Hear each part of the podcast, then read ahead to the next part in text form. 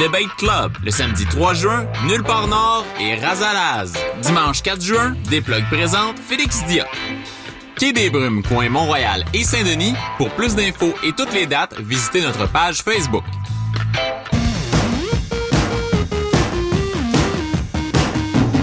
Vous écoutez CISM 89,3 FM.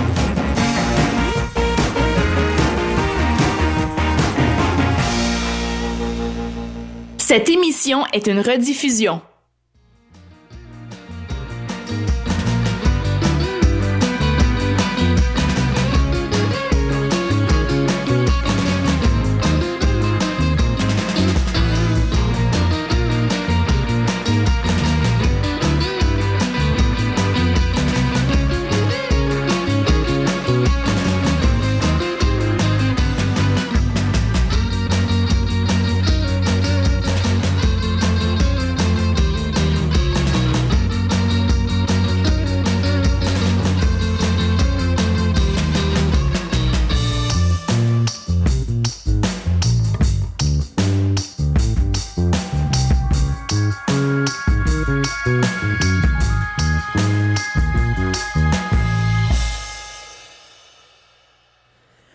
Bonsoir et bienvenue à À force de chercher. Cette semaine, des planètes. On cherche des planètes. Votre émission euh, documentaire estivale dédiée à la vulgarisation scientifique. Donc, Élise Jeté au micro avec Annie Calamia euh, ce soir. Allô? Bonjour. Alors, euh, on parle de planètes cette semaine et on parle d'exoplanètes plus particulièrement. Et c'est ce que tu as fait cette semaine. Tu es allé démystifier qu'est-ce qu'il se passe dans le cosmos. Oui, et c'était toute une aventure. Euh, j'ai, euh, je suis allée rencontrer, euh, et toi aussi d'ailleurs, nous Oui. sommes allés rencontrer euh, certains chercheurs de l'IREX, l'Institut de recherche sur les exoplanètes, euh, à l'Université de Montréal. Euh, l'objectif, pour aller dans le vif du sujet là, dès maintenant, euh, de l'IREX, c'est d'étudier les exoplanètes, donc c'est-à-dire les planètes qui sont à l'extérieur de notre système solaire. Et si on va un peu plus loin que ça, le but ultime de l'IREX, c'est de trouver de la vie. Et encore mieux, ils aimeraient être les premiers à trouver de la vie dans l'univers. Ça serait bien, bien impressionnant. Ouais, c'est une c'est une mission qu'ils se sont euh, donnée. Euh, J'ai eu la chance de rencontrer euh, deux très généreux euh, chercheurs, René Doyon, professeur titulaire au département de physique de l'Université de Montréal et directeur de l'Institut de recherche sur les exoplanètes. Et aussi Madame Marie-Ève qui est coordonnatrice scientifique à l'éducation et au rayonnement. Euh, elle, elle vient de terminer son doctorat en astrophysique à l'Université de Montréal, donc sous la, la direction du professeur René Doyon et du chercheur Étienne Artigot, que tu as aussi eu la chance de rencontrer. Oui, je l'ai rencontré. On va pouvoir l'entendre un peu plus tard euh, dans cet épisode. Exact. Et donc, euh, la proposition finalement de l'IREX, c'est de rassembler l'expertise mondiale en recherche sur les exoplanètes. Depuis euh, 2015 quand même, en se regroupant avec euh, l'Université McGill, l'IREX est passé de 12 à 40 chercheurs, ce qui leur a permis de vraiment agrandir leur département, ce qui leur a permis entre autres d'avoir une coordonnatrice scientifique qui, s'occupe finalement de transmettre l'information au grand public. C'est quand même super important pour un département de recherche. Oui, tout à fait, parce que sinon, euh, on s'entend que ce sont des gens qui restent euh, probablement euh, reclus dans leur euh, recherche et que ça ça prend pas vraiment de ça prend pas vraiment d'expansion, ça peut pas être euh, su et vu aux yeux du grand public. Exactement. Puis, en fait, de, de cette expansion assez rapide a aussi à attirer de nombreux chercheurs de très, très haut niveau, ce qui fait que, finalement, l'Université de Montréal est leader dans la recherche sur les exoplanètes. Et on va tout de suite écouter Monsieur René Doyon, donc directeur de l'IREX, nous dire pourquoi la recherche sur les exoplanètes est spéciale à l'Université de Montréal. Pour faire euh, ce genre de recherche-là, ça prend l'expertise dans le développement instrumental, développer des instruments. Ça, de ce point de vue-là, on est parmi les leaders au, monde. Les, programmes de recherche de petites planètes, euh, en, mesurant la vitesse des étoiles, là, euh, on est certainement parmi les meilleurs au monde pour ça. On est extrêmement bien positionné pour ce qui est de l'étude des atmosphères à travers le télescope spatial James Webb. On a un rôle de, de, de leadership. Alors ça, du point de vue observationnel, du point de vue développement d'instruments, on est très bien positionné. Et aussi de plus en plus du point de vue théorique, ça prend des gens d'expertise qui sont capables de pouvoir euh, euh, modéliser les, observations qu'on a. Notamment, on a un collègue qui, qui vient, qui vient d'être engagé, il est un jeune professeur, qui est une sommité mondiale, et son expertise, c'est euh, la modélisation d'atmosphère des exoplanètes. Hein? Lorsqu'on va avoir des observations du télescope spatial James Webb, il faut comprendre ce qu'on voit. Donc, ça prend des gens qui ont l'expertise nécessaire pour pouvoir modéliser tout ça. Donc, il y a un élément aussi de, théorie euh, qui est extrêmement important. Euh, donc, on, a, je pense, un groupe qui est très, très riche. Et, euh, ça prend tous les niveaux d'expertise, de l'étudiant qui commence au bac dans son premier stage d'été au stagiaire post, postdoctoral qui est très avancé.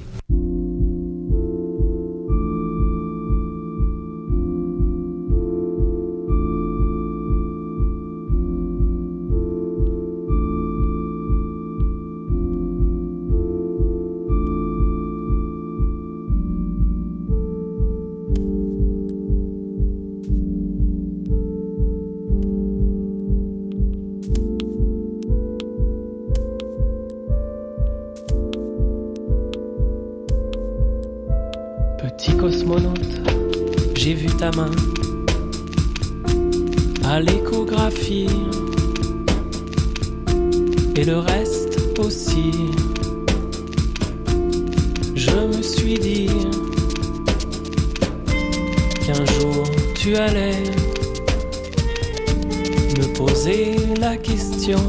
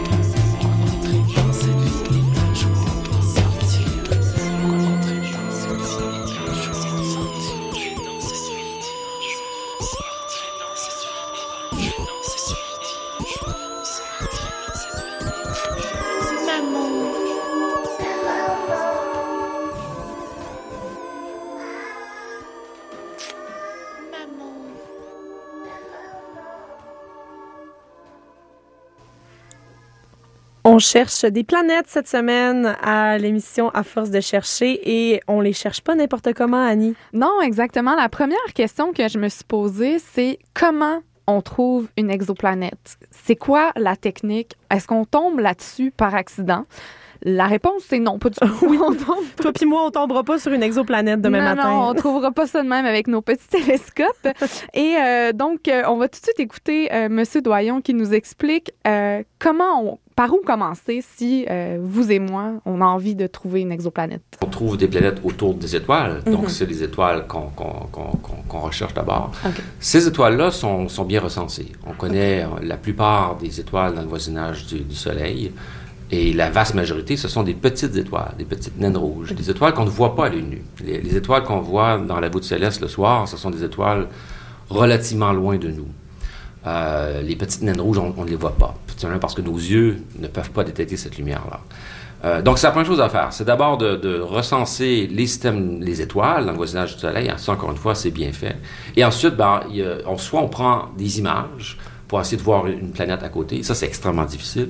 Je pense qu'on va y arriver. Euh, avec la prochaine génération de télescopes au sol, les, les 30-40 mètres qui sont en, cours de- de développement et de construction, on va y arriver. Et ça, on parle d'un horizon de 20 à 30 ans peut-être. Euh, mais à court terme, on va utiliser l'autre technique, c'est-à-dire on va regarder les systèmes planétaires qui, par hasard, transitent devant leur, leur, étoile. Et ça, notamment avec le télescope spatial James Webb, on pourra euh, sonder leur atmosphère, d'abord détecter leur atmosphère. C'est la prochaine étape. On a de détecter l'atmosphère d'une petite planète de la taille de, de la Terre. Donc, bref, il y a plusieurs techniques pour euh, repérer une exoplanète euh, dans l'univers. La première, c'est la plus logique, hein, Élise. On pointe une caméra, on observe ce qui est visible à l'œil nu. Donc, euh, grosso modo, ça, c'est assez connu, ce principe-là. On voit les planètes car elles reflètent la lumière de leur étoile. C'est pas comme ça qu'on les repère dans la voûte céleste, comme le dit si bien M. Doyon. Parce que la planète en tant que telle n'émet pas de lumière presque pas, donc c'est très difficile de les voir s'il n'y a pas une étoile qui est tout près. Exactement. Et euh, donc, pour ce qui est de repérer les exoplanètes, c'est pas l'idéal d'utiliser euh, cette, euh, cette technique-là parce que souvent, même si on va arriver à trouver une étoile comme ça visible à l'œil nu grâce à l'imagerie, la lumière va être tellement brillante qu'elle va complètement noyer la lumière de la planète ou la lumière reflétée par la planète dans sa lumière à elle. Donc, euh, les astrophysiciens ont développé un paquet de stratégies pour bloquer la lumière de l'étoile afin de permettre de voir les exoplanètes. C'est, disons grossièrement, l'équivalent euh, en astrophysique de bloquer avec sa main le soleil lorsqu'on veut voir quelque chose, mais Oui, de façon Le pare-soleil de la voiture. Exactement. Euh, donc, mais même, même avec ces technologies-là, euh, l'imagerie est surtout efficace pour voir des planètes qui sont soit de très grande masse, qui sont très loin de leur étoile, donc qui ne reçoivent pas autant de lumière, ou qui sont très jeunes, donc euh, très jeunes pour l'univers, c'est-à-dire euh, quelques centaines de millions d'années. hein, c'est tout jeune, tout neuf.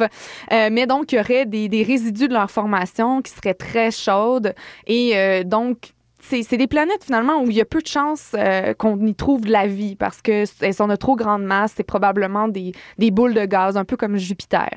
Donc, euh, c'est pourquoi les, euh, les chercheurs ont développé des, des différentes méthodes plus indirectes, des méthodes indirectes d'observer, de détecter les exoplanètes. Les deux principales, c'est la méthode par vi- vitesse radiale ou vélocimétrie et la méthode de transit. La méthode par vitesse radiale, je vous laisse euh, Marie-Ève vous expliquer de ce dont il s'agit. Le principe, hein, c'est que euh, on, on va pas observer ces planètes-là directement parce que tu sais une planète ça brille vraiment pas beaucoup comparé à son étoile qui est à côté même si l'étoile c'est une naine rouge puis ça brille moins que le soleil c'est complètement aveuglant par rapport à la lumière d'une petite planète comme la Terre mais on est capable de voir euh, l'effet que les planètes ont sur leur étoile. Parce que des fois, on dit, ah, les planètes tournent autour d'une étoile. Mais on fait une petite approximation quand on, quand on dit ça. En réalité, les deux, la planète et l'étoile, tournent autour de leur centre de masse commun. Le centre de masse, c'est un mot bien fancy pour dire, euh, si je mettais les deux sur une balance, il faudrait que je mette mon doigt là pour que ça tienne en équilibre. Donc, les deux tournent autour de ce centre de masse-là, puis on peut visualiser que euh, le centre de masse est beaucoup plus proche de la, chose qui est très massive. Donc, euh, l'étoile fait un orbite qui est beaucoup plus petit que la planète. Donc, c'est pas une si grosse approximation qu'on fait quand on dit que la planète tourne autour de l'étoile, parce que dans le fond, le- l'étoile a un tout petit mouvement, puis qui est, souvent négligeable, mais pas du tout négligeable pour la technique de détection de planètes par vitesse radiale ou par vélocimétrie. C'est deux synonymes. Euh, parce que cette technique-là consiste à mesurer la variation de vitesse de l'étoile qui est causée par la présence d'une planète. Donc, à l'aide de spectrographes super sophistiqués et très stables, on peut détecter que l'étoile se rapproche et s'éloigne de nous grâce à la présence de l'orbite d'une planète. C'est ça la vélocimétrie. Et euh, ça nous va nous permettre aussi de mesurer la distance de la planète avec l'étoile et aussi la masse de ces exoplanètes-là. Plein d'informations super utiles. Exactement, mais on la voit jamais là-dedans. C'est ça. on voit jamais l'étoile, la, la planète dans C'est ce qui fait en sorte que souvent, quand on dit on a découvert une planète, on l'a pas vue. Non, on l'a pas vu. On estime, en fait, il faut qu'il y ait consensus parmi un certain nombre d'astrophysiciens comme quoi cette planète-là existe. On a suffisamment d'indices pour nous dire que c'est effectivement une exoplanète. Exactement. Et euh, l'autre méthode qui est un petit peu plus raffinée et, qui est encore plus efficace, ça s'appelle la méthode de transit. La méthode de transit, c'est que à l'aide d'une caméra, on va observer la lumière d'une étoile. On va l'observer le plus souvent possible et de façon régulière. Et avec le temps, parfois, autour de certaines étoiles, on va remarquer que la lumière est un petit peu plus faible, comme si il y a quelque chose qui vient cacher la lumière de l'étoile. Et euh, donc, on va pouvoir mesurer c'est quoi qui euh, va cacher la lumière de l'étoile, à quelle fréquence elle cache la lumière de l'étoile, est-ce qu'il y en a plus qu'une qui cache la lumière de l'étoile? Et donc, euh, ça va finir par nous donner l'indice de la présence d'un système planétaire qui entoure l'étoile. Et grâce à cette méthode-là, on peut également mesurer donc la masse et la distance qu'elles ont avec l'étoile, ces exoplanètes-là.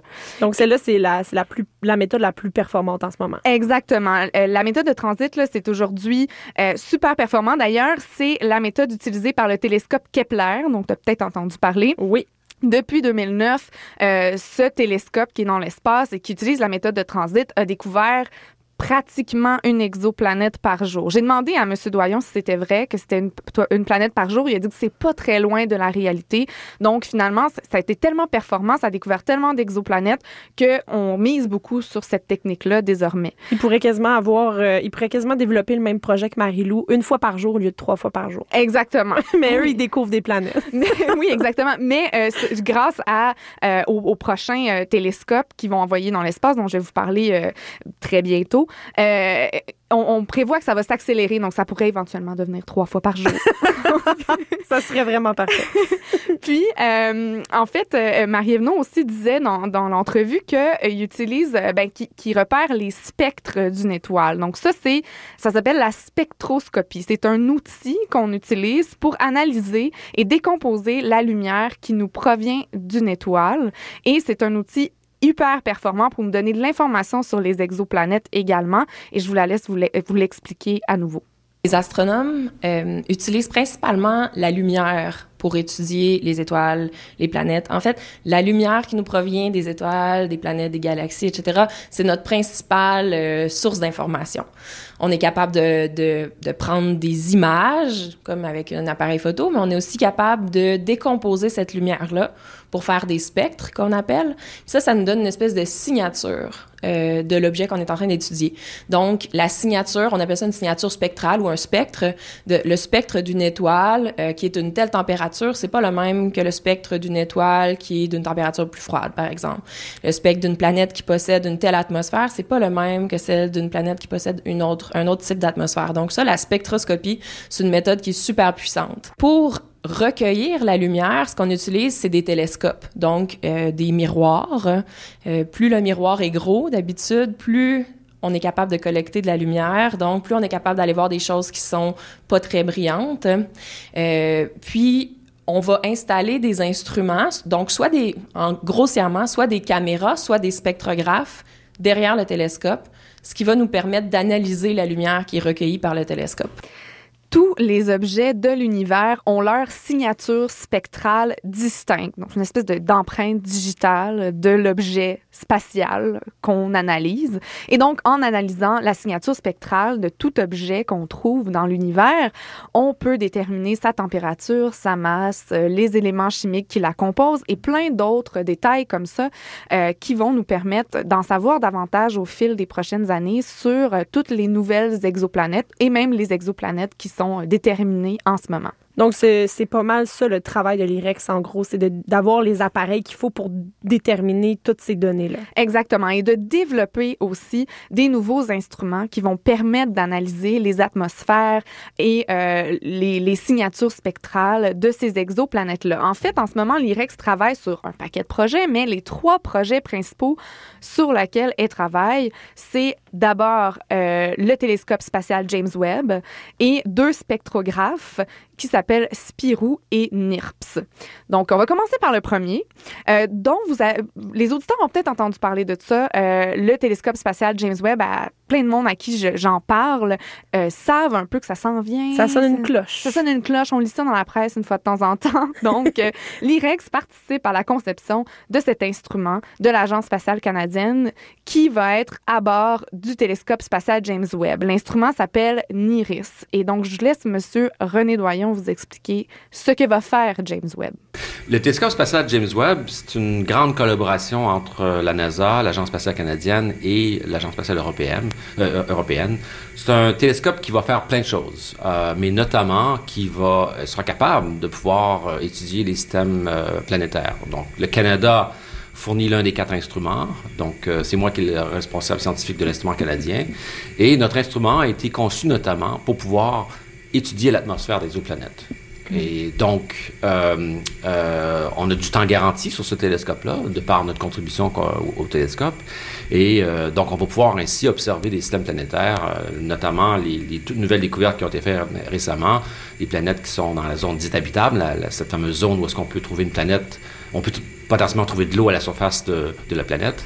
Et euh, donc, la technique qu'on va utiliser, c'est cette technique qui consiste à, regarder des, ce sont des, des- planètes qui passent devant leur étoile. Donc, quand l'étoile, la, la planète passe devant l'étoile, il y a une petite baisse de luminosité qu'on peut mesurer assez facilement, même au sol.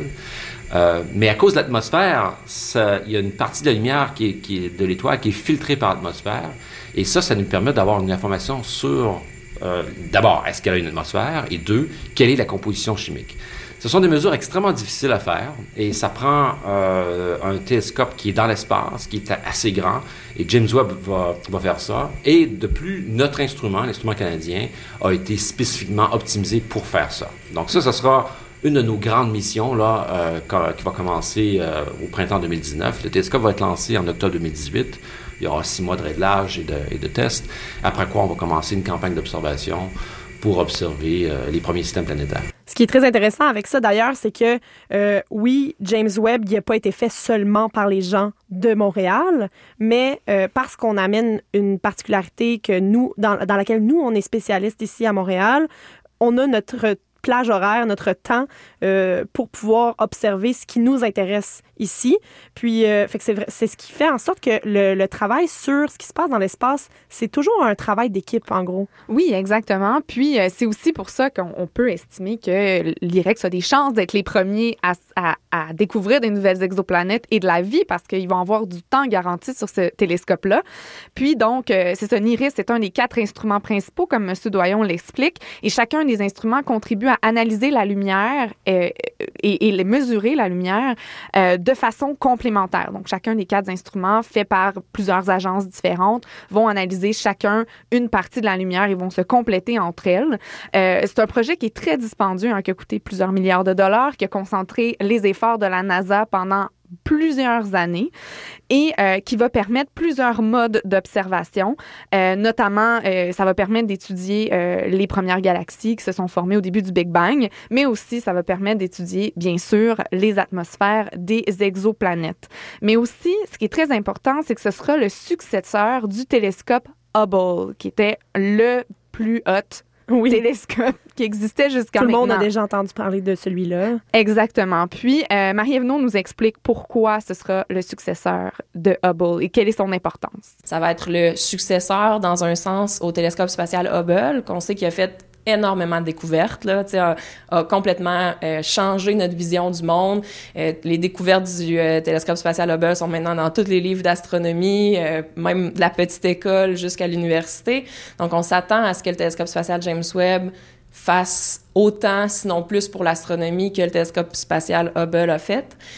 Mais la différence entre le télescope Hubble et le télescope James Webb, c'est que Hubble observait dans le domaine du visible, alors que James Webb va observer dans le domaine de longueur d'onde infrarouge.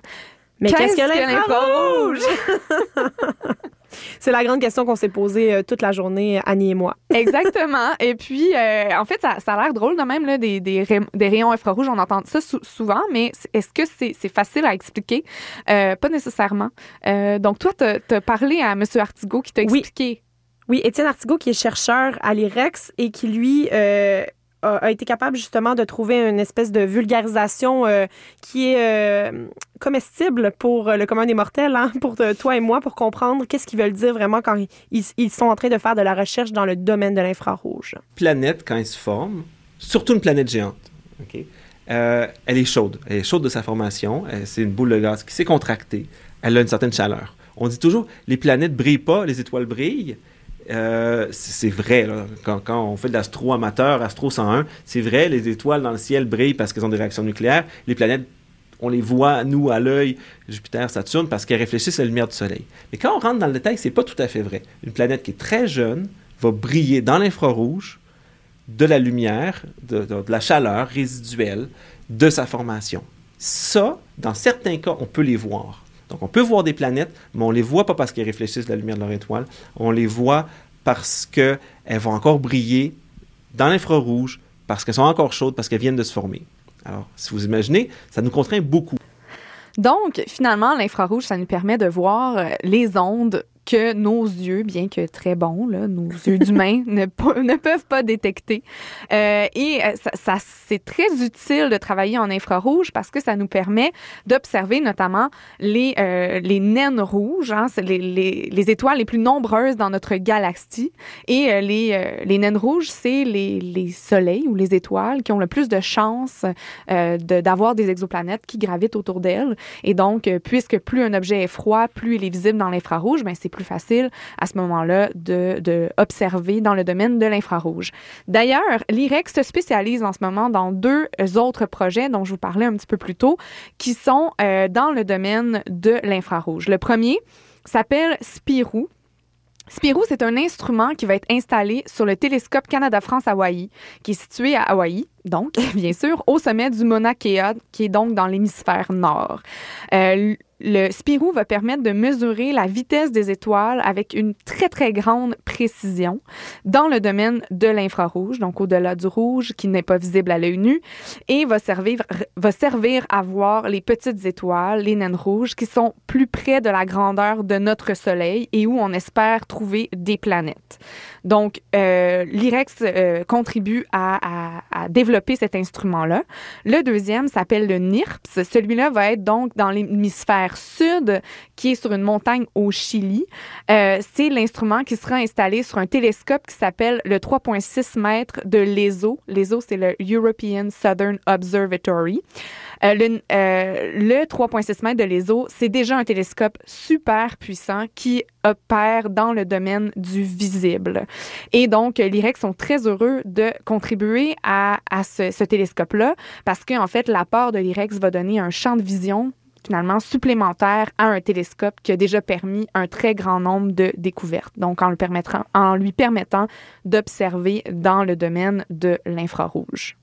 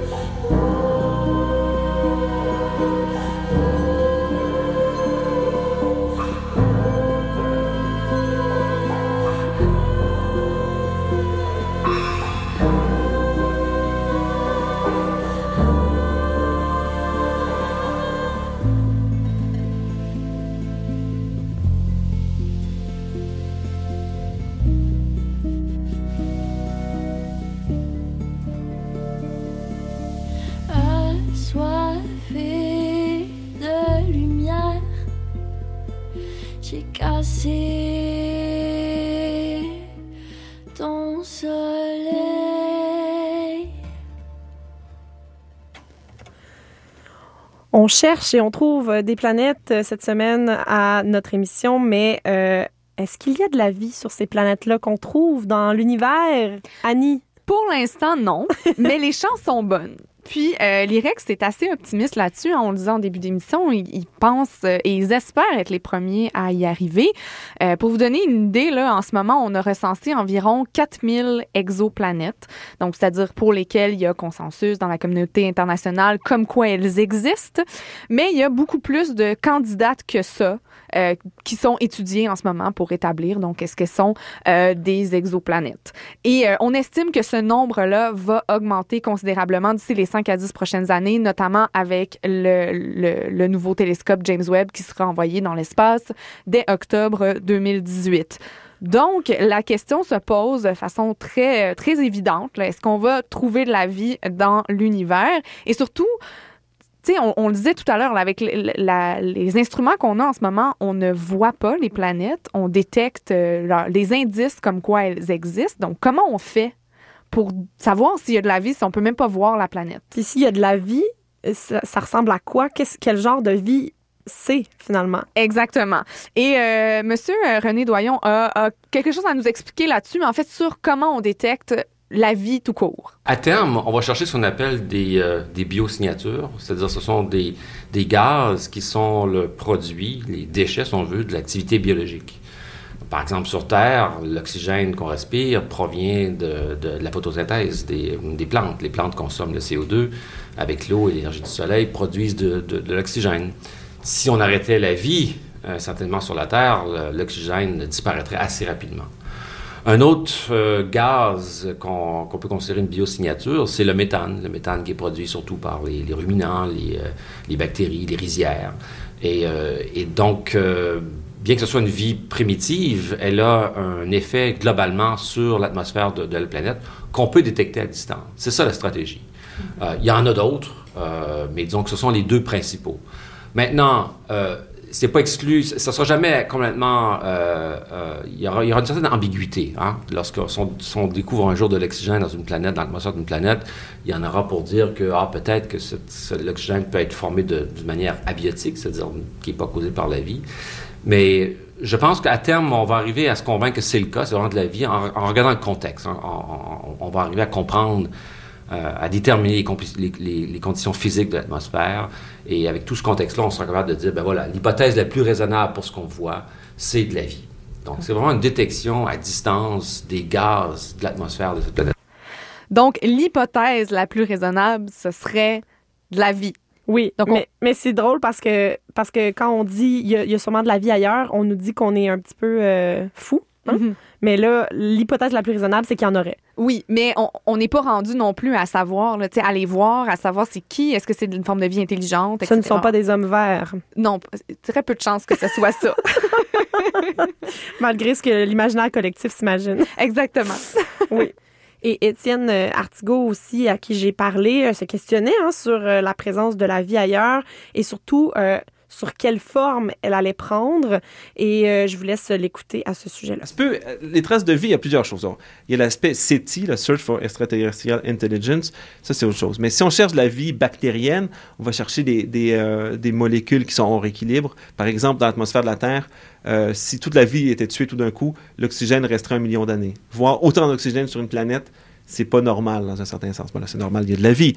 Mais c'est pas. c'est quelque chose qui qui est vraiment signe d'une chimie hors équilibre. Donc, on va chercher des choses comme ça. Alors, ça peut donner un résultat ambigu. Hein. Si vous voyez quelque chose hors équilibre, on peut se poser des questions. Ben, est-ce que c'est vraiment la vie? Est-ce que c'est du volcanisme? Est-ce que c'est de la chimie qu'on- auquel on n'a pas pensé? Ben là, ce sera aux gens en 2040 à, se creuser la tête. là. Des beaux projets de doc pour ceux qui sont pas encore nés. Là. Donc, si vous venez d'avoir un bébé ou si ça s'en vient, si vous êtes enceinte, hein, euh, euh, essayez d'encourager votre enfant à, devenir astrophysicien pour euh, essayer de justement chercher là-dessus sur les exoplanètes parce que c'est un beau projet de doctorat. Il y a des bons débouchés en plus. Oui, tout à fait. Puis, euh, ce qui me questionnait aussi, c'est ce serait quoi les impacts si on découvre là d'ici 5 à 10 ans euh, de la vie extraterrestre entre très gros guillemets, là, même si c'est de la vie bactérienne? Oui. J'ai demandé à M. Doyon qu'est-ce qu'il en pensait lui. J'ai envie de dire que ça changerait pas grand-chose, dans, dans- dans le sens que ce serait probablement une découverte qui serait aussi marquante que celle du premier pas sur la Lune. Donc, euh, tout le monde euh, se rappelle, en fait, euh, ont compris que cette découverte-là a un impact. Mais je pense que généralement, ça va euh, nous donner une meilleure perspective de notre monde. En fait, on se, rend- on se rend compte que après 20 ans de recherche sur les exoplanètes, que notre système planétaire est quand même assez particulier. Euh, la découverte la plus importante des 20 dernières années, c'est que la planète la plus commune dans le voisinage solaire n'existe pas dans notre système solaire. Donc, c'est déjà une découverte importante. On ne sait pas comment les appeler. Ce sont des planètes qui ont des tailles, des masses intermédiaires avec la, Terre et Neptune. Euh, donc, on les, les appeler des super-terres. Peut-être certaines, ce sont vraiment des boules de roche, des grosses, grosses boules de roche. Peut-être que ce sont des mini-Neptunes, des boules de glace et de, gaz. Euh, mais ça, on va avoir la réponse très bientôt. Avec le télescope spatial James Webb, en sondant leur atmosphère, on va avoir une bien meilleure idée de, ce- de ce que sont ces systèmes-là. Donc, finalement, M. Doyon, euh, il s'en fait pas trop avec une possible euh, guerre nucléaire qui pourrait sur- survenir euh, si jamais on trouve une nouvelle planète. Et euh, la science-fiction nous a beaucoup conditionnés à en penser des affaires de même. Oui, moi, de- tout le long qu'on préparait cet épisode-là, j'avais juste Armageddon dans la tête. Fait Ouais. que... Ou dans une galaxie près de chez vous. Aussi, oui, tout à fait. Donc, c'est ça, tu sais, j'ai posé des questions comme ça, puis lui il est comme, oui, mais tu sais, si on trouve la vie... euh, euh, tu sais, ça va pas vraiment avoir un si gros impact que ça parce que même si on trouve la vie, on n'est pas entré en contact, que c'est pas nécessairement de la vie intelligente, et on n'est pas capable nécessairement de se rendre jusque-là de toute façon. Puis euh, c'est sûr que bon, je suis allée un petit peu plus loin dans mes questionnements euh, de, science-fiction. J'ai demandé à euh, Madame Marie-Ève Naud, euh, tu sais, à, à long terme, est-ce que le projet de l'IREX, c'est de déménager 6 milliards de Tata? faut comprendre que euh, les, les planètes, les, dans le fond, les systèmes planétaires, les étoiles les plus proches sont proches, mais sont pas si proches que ça. Tu sais, là, on, on a, eu, la chance de faire, euh, ben pas, je dis on, puis ça m'exclut totalement. La communauté scientifique a fait une découverte vraiment intéressante en août dernier, en août 2016. Ils ont annoncé la, découverte d'une planète euh, qui est probablement rocheuse, c'est pas certain à 100%, mais en tout cas de petite taille, euh, pardon, de petite masse, qui se trouve dans la zone habitable de l'étoile la plus proche, qui s'appelle Proxima du Centaure. Donc, on a appelé cette planète-là Proxima du Centaure B. C'est ça notre convention. Dans le fond, quand on trouve une planète autour d'une étoile, on, accole au nom de l'étoile B si c'est la première, puis ensuite C si c'est la deuxième. En ordre de découverte, c'est pas super romantique, mais c'est une convention qui est pratique, mettons. Proxima du Centaure B, qui est une planète dans la zone habitable de l'étoile la plus proche, c'est super excitant. C'est à 4,2 années-lumière seulement. 4,2 années-lumière, c'est quand même quelque chose. Ça veut dire que si on veut juste envoyer un message, salut, ça va, ça prend 4,2 ans à se rendre. Ouais, ça va pas pire. 4,2 ans. Qu'est-ce que tu fais? 4,2 ans? C'est long, là. Je veux dire, t'as pas une grosse conversation. Je dis ça en blague parce qu'on s'attend pas à ce qu'il y ait une civilisation extraterrestre prête à nous parler euh, à 4,2 années-lumière, mais c'est juste pour faire réaliser que même à la vitesse de la lumière, qui est extrêmement rapide, c'est vraiment pas la porte d'à côté. Et pourtant, ça l'est. C'est l'étoile la plus proche. Donc, oui, c'est ça. Donc, ça nous prendrait euh, beaucoup de temps avant de communiquer avec une civilisation extraterrestre si elle existait et euh, même juste de se rendre. hein. Elle, me parlait, euh, Naud, de, du Breakthrough Starship Initiative. Ça, c'est des nanosondes, OK? Une nanosonde, c'est gros comme, mettons, un cellulaire duquel tu aurais enlevé le case, puis tout des trucs un peu euh, d'apparence Oui. euh, qu'on lance dans l'espace à pas tout à fait la vitesse de la lumière parce qu'on peut pas se rendre jusque-là, mais le plus proche possible qu'on peut aller, le plus rapidement possible, qui est plus près possible de la, la vitesse de la lumière. Et juste là, ça prendrait 20 à 30 ans se rendre jusqu'à Proxima du Centaure B. Donc là, tu sais, t'es- t'as pas amené un humain là-bas. Là. T'as juste envoyé genre ton iPhone. Le cœur du téléphone. C'est ça. ça s'est rendu en euh, 20 à 30 ans. Donc, bref, euh, c'est ça. C'est pas encore fait là, de déménager des humains sur une autre planète, mais je trouvais ça intéressant parce qu'on en a discuté un peu plus longuement par la suite.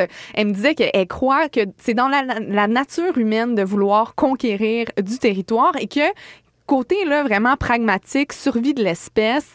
Tu sais, l'humanité a en ce moment une seule planète habitable euh, à sa disposition.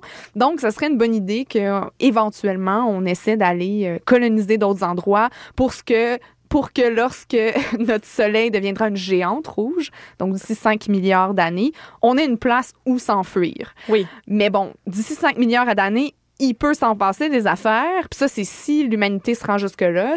Rien n'est moins sûr. Mais euh, bon, c'est des projets qui ne sont pas du tout dans la mire de l'IREX ou même de, de la majorité des astrophysiciens en ce moment. C'est pas quelque chose qu'ils envisagent là, à moins de genre euh, 1000 ans en avant d'eux. Oui. Et le, le chercheur euh, Étienne Artigot, que moi j'ai rencontré, me disait que euh, lui, il aime beaucoup se projeter dans l'avenir. Hein, justement, on parlait d'avenir de la Terre et de toutes ces autres planètes. Et lui, euh, je, lui ai demandé en fait où est-ce qu'on s'en allait à 20 ans d'ici? Qu'est-ce qu'on ne peut pas faire aujourd'hui que selon lui, on pourra faire. On pourra euh, découvrir dans le cosmos dans les d'ici 20 ans. Euh, il, parlait aussi, il parlait principalement d'avoir accès à des planètes euh, comparables à la Terre euh, auxquelles on n'a pas accès actuellement. Euh, des, planètes semblables à Vénus, Jupiter, Saturne également, des planètes qui ressembleraient à Uranus et Neptune, mais qui seraient plus chaudes, euh, parce qu'en ce moment, on n'a pas accès à ce genre de planètes-là. Et ce qu'il voudrait faire avec, euh, une fois que ces planètes-là seraient découvertes, ce serait euh, de pouvoir euh, mesurer leur composition, savoir c'est quoi leur composition, est-ce qu'il y a des nuages, la composition de ces nuages-là. Oui, ça va rester un petit point. On, on va pouvoir avoir une image, mais ça va rester tout- toutefois un petit point tout dans l'univers. un petit grain de sable. Un petit grain de sable dans l'univers, euh, mais on n'a pas accès actuellement à des planètes qui ressemblent à Uranus et Neptune, mais euh, illuminées comme la Terre. Donc, on pourra voir comment ces planètes-là se comportent. Et ça, c'est très stimulant pour les chercheurs de savoir que d'ici 20 ans, ils auront accès à visuellement plus plusieurs choses qu'ils peuvent pas voir euh, en ce moment. Euh, donc, euh, je vais vous laisser l'entendre au sujet de l'avenir, les 20 prochaines années de ce qui nous attend. C'est très, très dangereux de prédire, mais non, il y a des grandes choses, il y a des grandes lignes qui s'en viennent. On, est en train de construire des télescopes géants.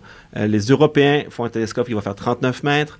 Il y a un projet alors, qui, est, un peu. Dans un dans, dans des sables mouvants au niveau politique, mais on espère qu'il va se faire un télescope de 30 mètres avec les universités canadiennes, les universités américaines, des universités en Asie. Donc, c'est des, des très, très grands télescopes.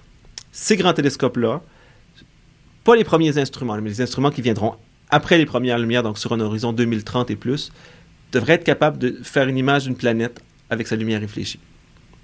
Bon, on, on- on ne peut pas faire, on ne peut pas aujourd'hui prendre une étoile, regarder l'étoile, puis voir une planète directement qui est à côté avec sa lumière réfléchie. On voit des planètes autour d'autres étoiles, mais c'est la lumière thermique de planètes euh, très massives. Donc, c'est des trucs qui font plusieurs fois la masse de Jupiter, qui émettent encore la radiation de, de leur- de leur formation. On ne peut pas voir une Terre qui réfléchit la lumière autour de son étoile. Donc, d'ici 20 ans, il va y avoir plusieurs recherches, et pas seulement à Montréal, il va y en avoir un peu partout. Et on peut clairement se demander, est-ce que tout le monde est en train de courir après la même chose un peu partout dans le monde? Et est-ce que il y a de la compétition? Ça doit être tellement... euh, tout le monde veut être la personne qui va découvrir la prochaine affaire parce que c'est tellement euh, spécial et mystérieux ce qui se passe dans l'univers. Exactement. Euh, J'ai posé la question à M. Doyon. On écoute sa réponse. Je, je pense que le mot-clé, c'est davantage collaboration. Quand on dit qu'on va être les premiers, euh, ça ne sera pas un article qui va avoir que des, des chercheurs de l'Université de Montréal euh, ou du Québec sur cet article-là. D'ailleurs, les grands projets dans, dans, dans lesquels nous sommes positionnés, ce sont des collaborations. Les, les, deux grands projets de développement instrumental pour trouver des planètes, euh, ce sont des collaborations avec euh, les, Français, les Suisses et les Américains. Bien sûr, James Webb, c'est beaucoup les Américains et l'Europe. Donc, il y a un travail de collaboration extrêmement étroit. Euh, donc, euh, on partage les, découvertes. Si on, va avoir, euh, on sera aux premières loges pour, pour pouvoir potentiellement détecter les, premières atmosphères des planètes, c'est parce qu'on a eu des collègues de l'Université d'Harvard qui nous ont donné un scoop, entre guillemets, là, sur leur découverte avant, euh, avant les autres. Donc, il y a vraiment un travail de, de collaboration qui se fait là-dessus. Mais bien sûr, il y a une petite compétition saine. Tout le monde veut, veut, être, euh, veut, euh, veut mener la, la galère. Là. Donc, personne ne va se battre dans la boîte pour être le premier à découvrir une planète. Non, non. non, cette image-là est quand même très drôle. Oui, tout à fait. Mais euh, non, non, effectivement, là, c'est euh, comme tout grand projet intellectuel à de très, très, très haut niveau. Euh, c'est un, c'est au carrefour euh, des, des plus grands chercheurs au monde. Donc, ce sera pas comme l'équipe de deux chercheurs tout seuls dans leur coin qui ont découvert quelque chose d'extraordinaire. Exactement. Et, et- et c'est ça qui, qui fait toute la richesse de l'IREX, justement, par le fait qu'ils attirent des, des grands chercheurs d'un peu partout dans le monde, mais aussi, tu sais, on va évoluer beaucoup plus rapidement dans une atmosphère de collaboration que dans une atmosphère où on cache nos informations. Oui, pas- compétitif. On va arriver à beaucoup plus euh, en, en s'entraidant, finalement. Exactement. C'est des belles notions, en fait, de partage et des belles leçons de partage qu'on se fait donner par les Oui. astrophysiciens, finalement. Puis on parle depuis tantôt des, euh, des recherches qui se font à Montréal, mais outre Montréal, au Québec, on a l'Observatoire du Mont Mégantic qui est quand même un carrefour important euh, de recherche sur les astres. Exactement. Puis en fait, euh, la plupart des chercheurs de l'IREX euh, ont travaillé ou travaillent encore à l'Observatoire du Mont Mégantic. Euh, Monsieur Doyon, euh, il est un membre de la direction également. Puis, en fait, il y avait beaucoup de beaux mots à dire sur ce lieu vraiment extraordinaire qu'on a au Québec et, et qu'on connaît trop peu. Et en fait, c'est rien de moins qu'un tremplin pour les chercheurs de l'IREX. La programmation scientifique de l'Observatoire est très variée, euh, mais euh, l'Observatoire a, été un tremplin du développement de, l'IREX à, bien des égards. Euh, bon, je vous parlais d'astronomie infrarouge.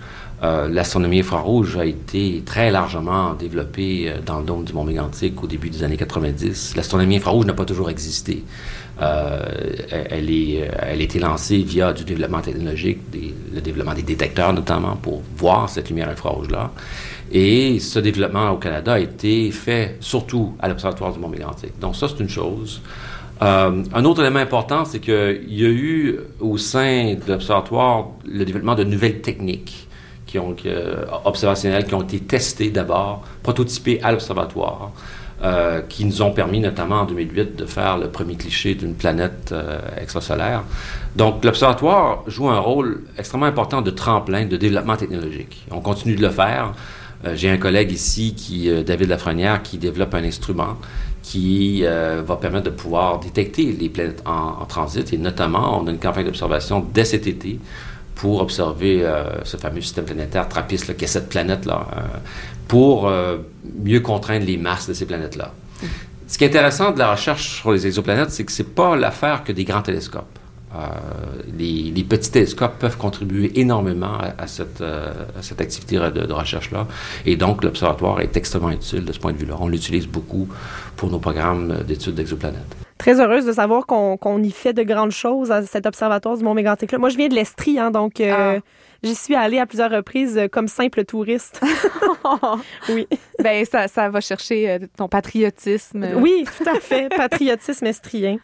Euh, ce qui, a- ce qui est venu me chercher, moi, beaucoup dans la, dans la recherche qu'on a fait autour des exoplanètes et de- des découvertes de planètes, c'est euh, de, de se positionner en tant qu'humain normal à côté des chercheurs qu'on a, qu'on a pu rencontrer dans, dans le cadre de nos recherches, euh, parce que euh, eux, bien entendu, ont une vision du monde tellement différente de la nôtre, parce que nous, il y a tellement de choses qu'on ignore finalement. On s'en est rendu compte euh, au fil de nos recherches.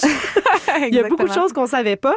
Et je me suis demandé, en fait, est-ce que euh, la crainte qu'on a par rapport à l'avenir de la planète est la même quand on est un chercheur qui a tellement une vision plus globale de qu'est-ce qui va nous arriver, hein, parce que toi et moi, on sait pas vraiment ce qui nous attend. Hein? Non, pas vraiment, effectivement. Mais eux en savent ô combien plus. Donc, j'ai demandé à Étienne Artigot, euh, le chercheur de l'IREX, ce, qui, euh, ce que lui pense de notre avenir et de notre avenir sur notre planète. Deux réponses à, à cette question-là. On se la pose évidemment en tant que citoyen, là, mais ça, c'est pas l'astronome qui parle. C'est le citoyen, là. C'est sûr qu'à élire des, des, des, abrutis comme président des États-Unis et euh, bon, ça aide pas à l'avenir à, court terme, là, au niveau des changements climatiques. Mais quand on regarde, c'est plus l'astronome qui parle, la, à très, très, très, très longue échéance, donc bien au-delà de notre mort, même si on reste en forme, euh, le Soleil, son luminosité augmente. Donc la Terre, c'est, on est doom à long terme. Mais là, on parle de centaines de millions d'années. Donc bien après que, Trump soit oublié, il y a, autre chose qui s'en vient, qui est la fin euh, de l'habitabilité de la Terre, juste pour des raisons astrophysiques. Mais ça, c'est ça, c'est académique. hein. On peut se creuser la coco comme on veut. Genre, c'est c'est sur des échelles de temps tellement longues que l'humain, même si on restait là, aurait évolué en autre chose euh, sur ces échelles de temps-là. Donc, c'est des échelles. La, la Terre a un avenir euh, plutôt inquiétant sur des échelles de temps extrêmement longues. Le Soleil, sa luminosité augmente. On connaît les, caractéristiques de notre Soleil. On sait que sa luminosité dans le temps va augmenter. D'ailleurs, il y a même toutes sortes de questionnements sur comment ça se fait que la Terre était habitable avec la vie il y a, il y a un milliard d'années, parce que le Soleil était moins brillant. Ça, c'est- des questions, mais la question inverse, on se projette dans le futur, et la- l'habitabilité de la Terre à extrêmement long terme. Donc, c'est deux échelles de temps complètement différentes. Il y a genre, qu'est-ce qui va arriver pour la fin de nos jours et ceux de nos enfants, et qu'est-ce qui se passe dans des, dans des millions d'années? C'est deux échelles de temps qui n'ont rien à voir l'une avec l'autre, mais les deux euh, peuvent être inquiétantes, en fait. Donc, personnellement, ça n'a pas calmé mes inquiétudes, mais euh, Mais je veux dire, c'est tellement loin après nous que finalement, ces inquiétudes-là sont, sont plus ou moins, nous concernent peu. oui, c'est ça. Donc, c'est pas un souci de tous les jours qu'on doit, qu'on doit avoir. Non, non, non. On va, euh, c'est sur ça qu'on terminait euh, cet épisode de, de notre émission. On va remercier chaleureusement euh, René Doyon, professeur titulaire au département de physique de l'Université de Montréal et directeur de l'Institut de recherche sur les exoplanètes, l'IREX, et Marie-Ève No, coordonnatrice scientifique à l'éducation et au rayonnement, euh, ainsi qu'Étienne Artigot, qui est chercheur également à l'IREX.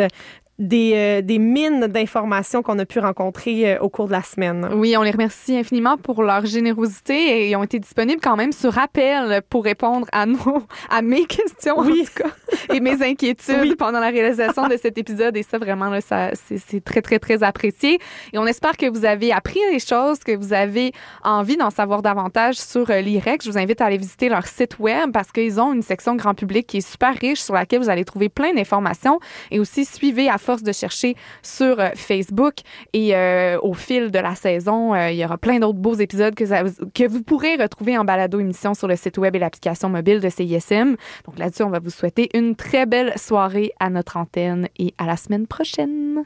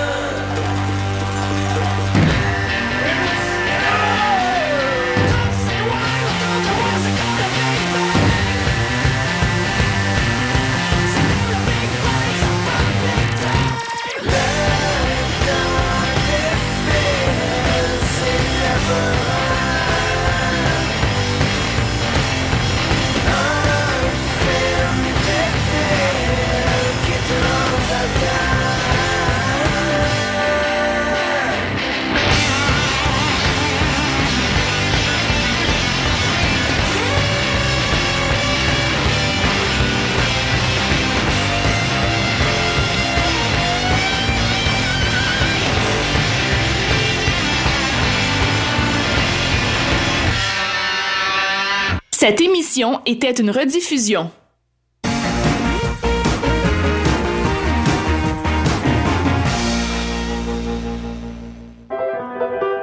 Les Francopholies de Montréal reviennent en force pour leur 29e édition. Les femmes sont à l'honneur sur scène. La découverte de l'année au dernier gala de la disque, Safia Nolin, les trois chanteuses Ingrid Saint-Pierre, Delphine Coutan et Fanny Bloom pour une rencontre unique où les univers se croiseront le temps d'une soirée. Et Claude Pelgag avec 29 musiciens. Les billets sont en vente au placedesarts.com, présenté par Bell en collaboration avec Ford du Canada, en association avec La Presse Plus et CISM. Bonjour, je suis heureuse de vous retrouver. Vous avez besoin d'un moment de réconfort? Eh bien, passons ce moment ensemble. On peut se laisser guider par une musique en remuant un peu les orteils. Rendez-vous vendredi à 23h pour écouter Rêve prémonitoire.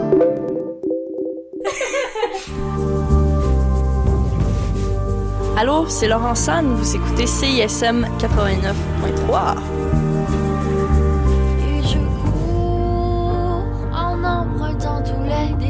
Catherine Leduc présente Un bras de distance avec le soleil.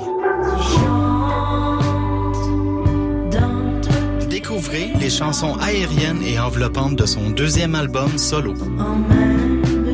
Pour les dates de spectacle à venir, visitez catherineleduc.ca.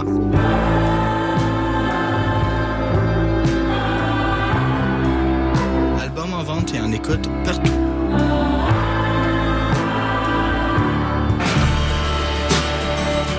Allô, c'est Leaf Volbeck. Vous écoutez CISM 89.3 FM. So that, that was then. You know, I danced to so bad. That's how I got this ringing in my ears.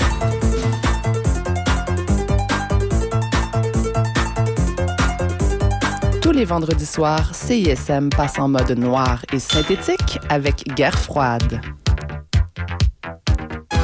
Dès 22h, ne manquez pas votre rendez-vous New Wave, Cold Wave et Post-Punk sur les ondes de la marge.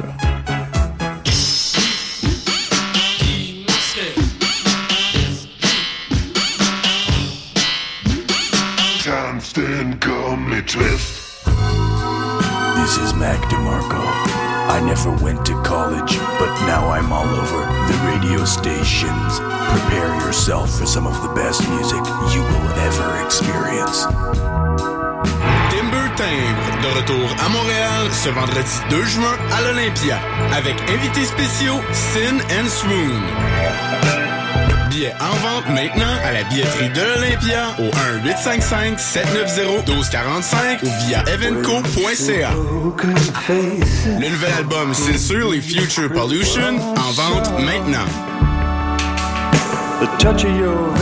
Timber Timbre à l'Olympia ce vendredi, présenté par Greenland et Evenco. RJ, de retour sur scène, une prestation de l'album Awesome Wave et de nouvelles chansons.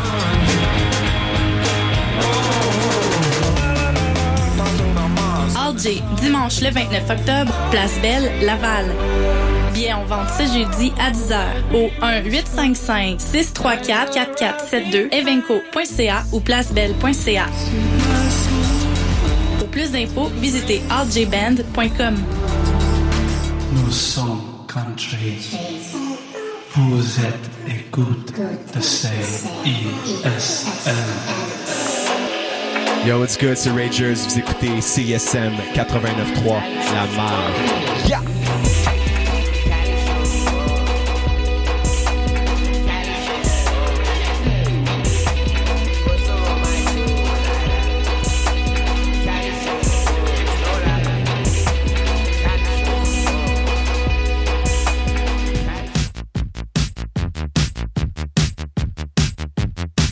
Vous écoutez CISM 89,3 FM.